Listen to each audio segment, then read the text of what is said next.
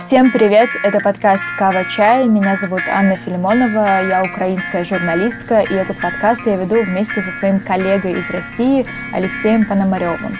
Здесь мы каждый день обсуждаем войну, которую Россия ведет против Украины, то, как с этим жить дальше, ну и некие события, которые сопровождают эту войну. Например, сегодня мы хотим обсудить 9 мая и День Победы. Лёш, привет! Ань, привет. Это уже 41-й выпуск подкаста «Кава Чай». Наверное, символично было бы, если бы он был 45-й, но тем не менее.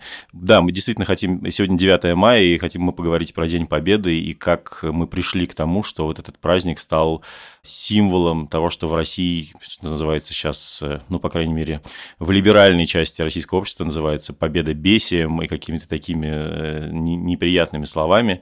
А, и хочется вспомнить, с чего все начиналось и вообще как менялось отношение к этому празднику и в России, и в Украине, и, в общем, на, на всей территории постсоветского союза. Для этого мы сегодня позвали в гости историка и э, члена правления Международного мемориала объявленного в России там, значит, иностранным агентом, запрещенного, всячески разгромленного, но все равно э, живого и нами любимого, Ирину Щербакову.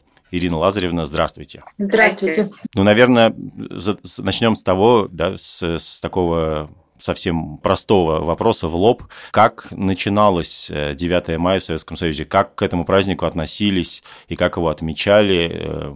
Когда закончилась война? Ну, эм, э, на самом деле э, это довольно известная история, поэтому, наверное, надо об этом, в общем, говорить коротко, потому что с 47 года это не был День Победы, был не был рабочим, не был праздничным днем, он был рабочим днем, и это совершенно было не случайно. Сталину такая, такая народная память о войне была неудобна и неприятна потому что там, не знаю, это началось, военные инвалиды стали подозрительной категорией, значит, у фронтовиков отняли даже такие небольшие льготы, вот деньги за ордена перестали им платить и так далее. Вот. Ну, просто потому, что э, Сталин прекрасно понимал, что память о войне, особенно у фронтовиков, я уже не говорю военных инвалидов, да и вообще она чрезвычайно трагическая, это память о потерях, о страшной цене, прежде всего о страшной цене, которую поэтому врали, поэтому, конечно, масса белых пятен,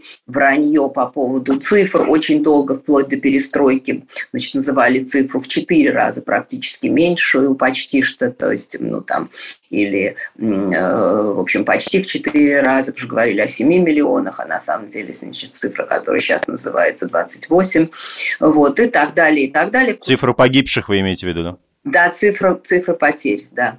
Значит, вместе, конечно, с гражданским военных и военное и гражданское население.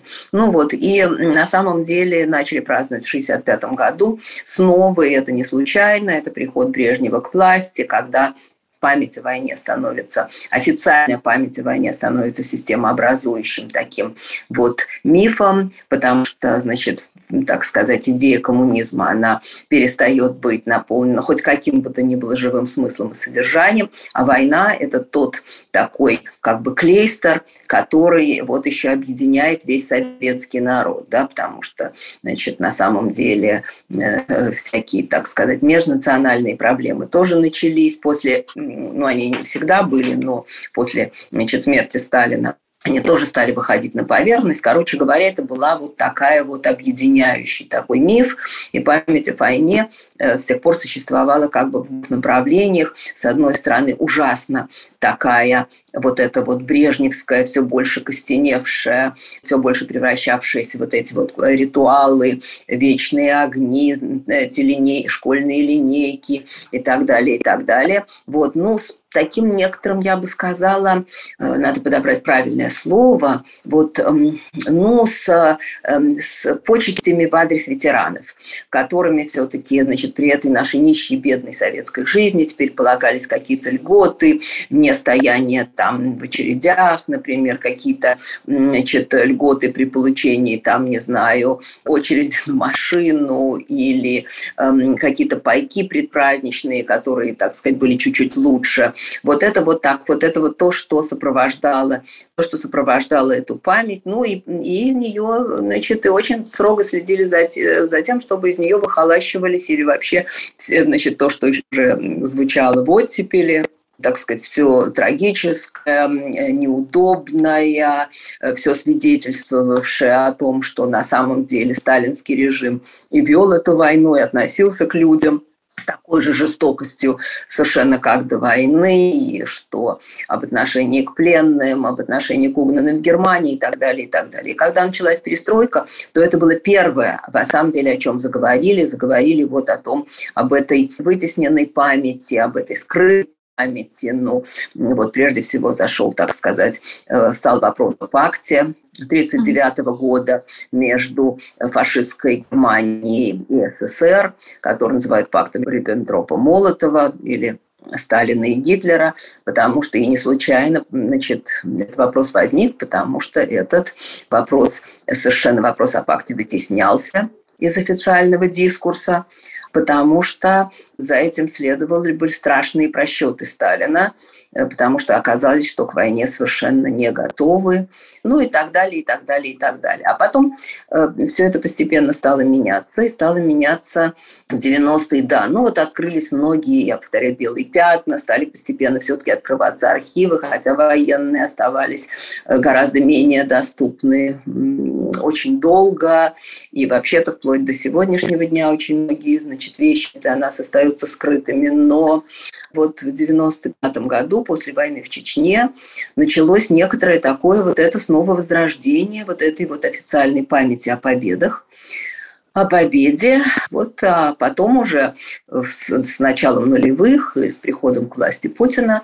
Это, значит, так сказать, память о войне, и даже не память о войне, а вот такая идеология победы и заклинание победой стала уже просто совершенно такой, просто главной идеологическим, так сказать, пунктом вот этой вот, этого нового патриотизма, и фактически стала, перестала быть, перестала быть памятью, а стала просто такой иконой, где уже ничего невозможно живого.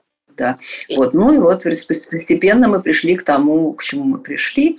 И, может быть, я скажу тоже одну такую очень важную вещь, несмотря на весь этот брежневский официоз, и на весь этот, и так сказать, фальшивый пафос сплошь и рядом, и замалчивание каких-то вещей. Все-таки довольно важно было то, что пафос был все-таки, чтобы никогда больше, чтобы никогда больше не было войны, что это действительно страшная трагедия. И каждая семья, э, так сказать, советская это помнила. И вот то, что это стало наполняться потом в 2000-е годы больше и больше совершенно другим милитаристским пафосом, и вот этим вот можем повторить и так далее, вот это вот самое, я бы сказала, страшное, что произошло, и это все усиливалось, усиливалось и усиливалось, и привело нас в результате к тому дню, в котором, в той точке, к тому дню, где мы сегодня находимся. Ирина Лазаревна, а вот такой вопрос. Скажите, пожалуйста, как обходиться с памятью о том, что советские солдаты творили в Германии уже ну, непосредственно ближе к победе, да, потому что лично я не специалист, но лично у меня есть некое ощущение, что э, Германия как будто бы боится об этом говорить из стыда, который они до сих пор испытывают за развязывание Второй мировой войны. Что здесь делать? Кажется, ведь это мы должны взять на себя ответственность за это. Ну, надо, во-первых, надо различать, разделять всегда память и историю. Это очень часто две совершенно, э, так сказать, разные вещи.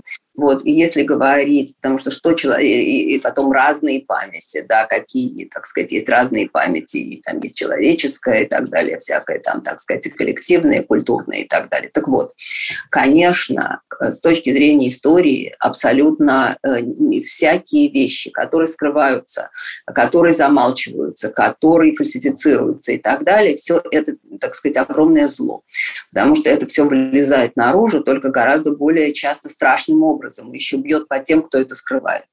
Вот, поэтому, значит, эм, если это было в истории, и если это правда, об этом надо говорить. И надо сказать, что это подспудно и говорилось, и вообще Лев Копелев, вот такой в Германии очень известный человек, и Германии, собственно говоря, и был посажен в свое время, репрессирован еще в конце войны за то, что он протестовал против того, что он видел в Восточной Пруссии. Он был убежденный такой, так сказать, коммунист, и, конечно, считал, что это совершенно правильная и справедливая война, и это война защищающегося советского народа. Вот. И вдруг такие страшные преступления. Конечно, э, этому есть, им есть объяснение, оно тоже непростое. Значит, почему так себя вели советские солдаты? Но это не означает, что об этом не надо говорить.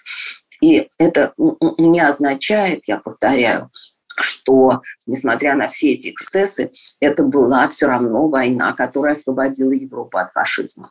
А то, что при этом во время войны совершаются акты насилия, что есть среди воюющих люди, которые совершают воинские преступления страшные, что это недостаточно пресекается и все, то это, конечно, конечно, об этом надо говорить. Очень много было в этой войне и страшного, и несправедливого, и, э, так сказать, даром пролито из ошибок военачальников страшной крови и так далее. А почему в Германии об этом боялись говорить? Хотя, так сказать, уже, конечно, все последующие годы говорили и так далее, и даже как бы наоборот, в каком-то смысле подчеркивая какие-то, так сказать, силы, это подчеркивали, поэтому было и был такой ответ, значит, у других, которые считали, что главное все-таки это освобождение, в том числе и Германия от фашизма. Вот, ну, вот потому и говорили, что боялись, что вот за этими, так сказать, преступлениями в общем, будет видно того на самом деле, что для Германии произошло, это освобождение от фашизма. А, То есть, ну, а так сказать, победа, если... на, победа над фашизмом и постепенное, конечно, все-таки освобождение. Особенно если мы возьмем, так сказать, западную часть Германии, которая, конечно, вроде бы освобождалась э, союзниками, но это же нельзя, нельзя, так сказать, различить. Это была тогда общая война, общая война с Гитлером. А вот если говорить об отношении, вы немножко об этом сказали, ну, может быть, если чуть развить эту тему, вот про отношение к тех людей, которых сейчас называют ветеранами, а тогда, насколько я понимаю, сразу после войны они, наверное, назывались просто фронтовиками, и понятное дело, что опять же, вот то, о чем Аня сказала, что ну, люди совершали разные поступки во время войны, и я так понимаю, что то отношение ведь к ним не было таким... Ну вот сейчас вот ветеран – это какая-то суперсвященная фигура, сакральная, да, ее вообще нельзя трогать. Вот не дай бог, там, там тот же, не знаю, мемориал, наверное, не, не раз страдал именно из-за того, что там какие-то такие вещи неприятные раскрывал о войне. А, а ведь сначала как-то наверняка совсем по-другому к ним относились, ну вот просто к тем людям, которые э, выжили или как? Ну, я бы сказала, что тут надо различать. Когда ветераны, я уже об этом говорила, когда ветераны стали статусом, то оказалось их ужасно много. Значит, и, а с другой стороны, многие реально воевавшие люди как-то немножко обменяли свою память на этот ветеранский статус. Просто решили, что, э, может быть, слишком резко сказано, решили о каких-то вещах можно не говорить, не вспоминать, зато мы в почете, зато, наконец, про нас вспомнили. Это ведь тоже, люди же, же прожили ужасно тяжелую, страшную жизнь, да, и им хотелось, и часто мне ничего другого не было, и им хотелось все-таки, чтобы вот это то, что когда-то у них было, и кровь ими пролитая. Вообще эта страшная война, чтобы она была наконец-то как-то этому как-то оценена, потому что представить себе, как люди жили, и те же, так сказать, фронтовики, а куда они возвращались, какая жизнь была в советской деревне и так далее, совершеннейший ужас. И никуда, и ни жилья, и ничего абсолютно. И поэтому, конечно, было важно людям, что им стало чуть-чуть лучше, стало хотя бы какие-то, хоть какое-то признание, какие-то льготы. Но, конечно, как всегда, так сказать, наша власть и советская, и, так сказать, постсоветская, она, конечно, все это превращает себе, все это на службу ставит себе самым, самым иногда чудовищным образом э, действительно выхолащивая реальную память в этих ветеранских организациях. Кроме того, там, как Астафьев писал, где эти фронтовики, там уже одни политработники сидят. Вот, которые, так сказать, и фронт это никогда не видали. И, кстати, они так еще травили одного из наших лучших из самых честных писателей, писавших о войне, вот просто чуть ли не до смерти его там уже затравили, и это было уже в 90-е годы за его такую вот эту вот резкую такую позицию, абсолютно неприемлемую вот эту по отношению к этой, так сказать, залокированной официальной памяти. Я хочу задать, наверное, самый важный вопрос, как э, для, как для человека, который живет в Украине, родился в Украине. Есть ощущение здесь, что Россия себе День Победы целиком полностью присвоила. Почему так произошло? Мне кажется, что здесь есть какая-то ну, я не хочу говорить вина. Здесь есть и наш вклад, потому что история Украины, мы уже говорили об этом подкасте, она гораздо сложнее, с моей точки зрения, и мы к этому по-другому подходим, и это, наверное, правильно, что мы стараемся подходить к этому как к Дню памяти, а не как к сплошному торжеству. Но все же вопрос такой, почему Россия это сделала и как это произошло?